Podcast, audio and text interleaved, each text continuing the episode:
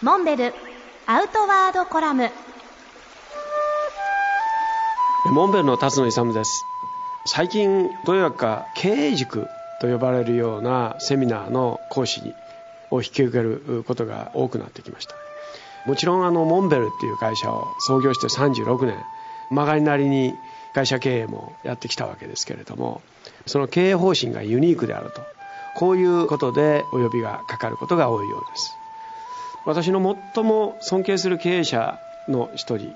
牧秀夫さんという方がいらっしゃいました。この方は実は夜間中学校を出て繊維工場に就職するわけですけど並みいる一流大学の卒業生を尻目にアメリカ留学を果たして最終的にはアメリカのコングロマリットデュポンのアジアの最高責任者まで上り詰められた方です。この方がある時企業のトップにとって一番大切な仕事が何だか分かるかっていうふうにあの僕に聞かれたわけですけれどもその時彼があるエピソードを交えてお話をしてくれました。ある時3人のレンガ積みがレンガを積んでいた。そこへ「あなた何やってるんですか?」彼らに質問するわけですね。最初のレンガ積みはご覧の通りレンガを積んでるんですよとこういうふうに答えた。で2人目のレンガ積みはご覧のようにレンガを積んで壁を作ってるんですよ。こういうふうに言ったというわけです。そして3人目のレンガ積みは私は壁を作ってやがてそれが大聖堂カセドラルになると。で自分の子供が大きくなったらその教会を見せてこの教会のレンガをお父さんが積んだんだ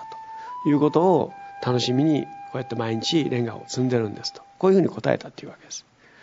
まあ、すなわちこの3人のレンガ積みのやってる作業は全く同じことですけれどもこの3人のレンガ積みのそれぞれの人生の質というのがその牧さんのおっしゃりたかったことですね。